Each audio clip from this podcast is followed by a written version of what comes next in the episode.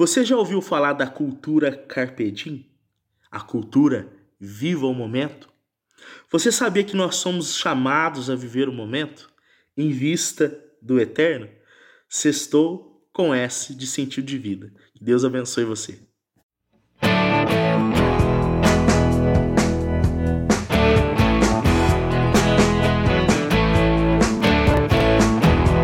Estou com S de sentido de vida. Que Deus abençoe você, meu irmão e minha irmã. E quero já desejar que o Espírito Santo de Deus venha conduzir você nesse dia, neste fim de semana e que essa palavra seja alicerce para a tua vida. Amém? Peço também que você compartilhe para que mais pessoas possam ser alcançadas por essa reflexão. Meus irmãos, hoje nós vamos refletir sobre a cultura carpe diem, ou seja, a cultura viva o momento. Nós percebemos que essa expressão entrou no nosso meio e mais do que isso, ela entrou no nosso coração, ela entrou no nosso modo de viver e o nosso modo de proceder.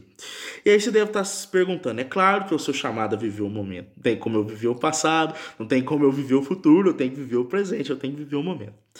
Claro, meus irmãos, nós somos chamados a viver um presente com muita intensidade, mas sem esquecer de que o nosso coração é eterno, de que a nossa alma é eterna. E porque nós somos eterno, o nosso coração também só satisfaz no eterno. Nós temos que viver o momento, nós temos que viver o presente, mas nós temos que viver de uma maneira bem vivida.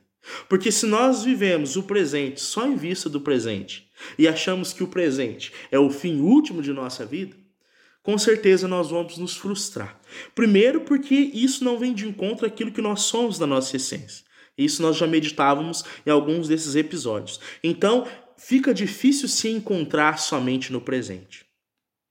Porque quando nós olhamos para tudo que nós vivemos, diante de tudo, inclusive, que nós passamos, das nossas dores, também das nossas alegrias, o que de fato alicerça tudo isso? Que nós somos eternos que nós somos de Deus, que nós somos amados por Deus e que Deus tem um desejo por nós, tem um amor por nós e é um amor de eternidade. Por isso, isso dá sentido à nossa vida. Agora, quando de fato nós mergulhamos na cultura de viver o momento pelo momento e não viver o momento em vista da eternidade, a nossa vida fica sem sentido. Como que nós podemos meditar sobre isso? Primeiro, o nosso cotidiano. Quantas coisas nós fazemos? Num dado momento está muito gostoso, está muito fervoroso, depois nós colocamos a cabeça no travesseiro, não está mais. Ah, tava tão gostoso lá com aquela turma, aquela euforia e daqui a pouco não está mais. Tava tão gostoso a hora que eu tava naquela loja comprando aquele negócio. Agora não tava mais. Tava tão gostoso a hora que eu tava comendo aquele sanduíche, mas acabou, não tá mais. Perceba, as coisas de momento, as coisas presentes devem ser bem vividas porque do contrário elas arrancam o sentido de nossa vida. Aquilo que era para dar sentido acaba tirando. Porque aí nós depositamos a nossa vida no momento, no lanche, no material, naquilo que nos favorece naquele momento e esquecemos do eterno. Por isso que se vê hoje, nesse momento, uma dificuldade de amar muito grande. Porque o outro é eterno, o outro não é para um momento. O nosso filho é eterno. O nosso pai, a nossa mãe é eterno. E por isso que se tem dificuldade, porque só se vive o momento. Então, quando se tem que amar o eterno, puxa a vida. Porque o eterno dá trabalho, porque o eterno tem opinião própria. Porque o eterno é eterno. Meus irmãos, e para nos ajudar e para dar sentido a tudo isso que nós estamos falando, a Sagrada Escritura vem nos trazer em João, no capítulo 4, um diálogo de Jesus com uma samaritana. Jesus, um judeu, uma samaritana, um povo diferente dos povos judeus que inclusive eram meio que inimigos. Mas mesmo assim, Jesus disse que era necessário passar pela Samaria era necessário passar por aquele lugar. E Jesus tem um encontro com uma mulher. E neste diálogo, Jesus Cristo vai dizer no versículo 13: Todo que beber desta água terá sede de novo. Mas quem beber da água que eu darei nunca mais terá sede, porque a água que eu darei se tornará nele uma fonte de água jorrando para a vida eterna. Qual é a sede hoje do teu coração, meu irmão, minha irmã? Qual é a sede hoje que te faz buscar felicidade num só momento, mas que você não encontra e muitas vezes você fica frustrado por isso, muitas vezes você desenvolve até. É, é, coisas patológicas é, na tua vida? E qual é a sede do teu coração hoje?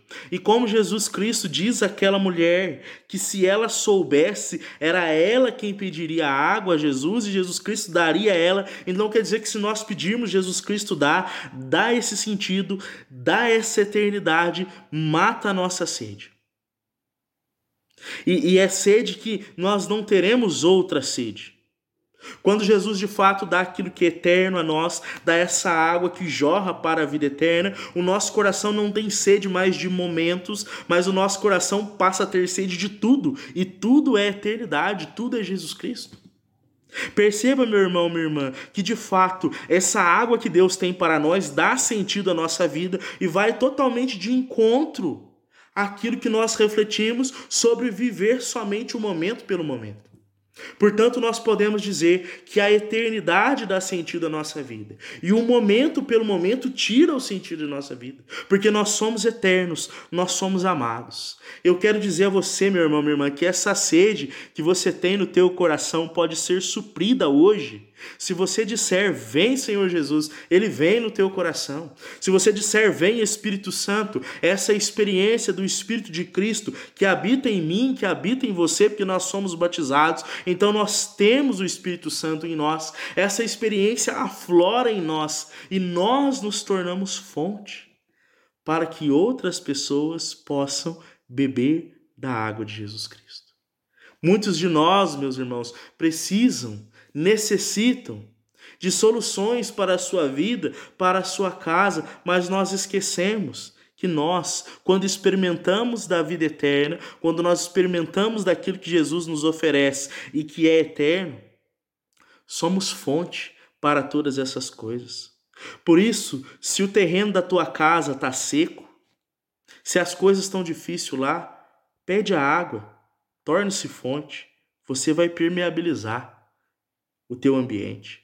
Se o teu trabalho está difícil, pede a água, seja fonte, você vai permeabilizar. E aquelas pessoas que estarão à sua volta vão beber em você essa água viva do Espírito Santo. Seja eterno, meu irmão, minha irmã. Desejo o eterno, que eu tenho certeza que vai valer a pena. Sextou com S de sentido de vida, glória a Deus e Pentecostes que Deus abençoe você. Até sexta-feira.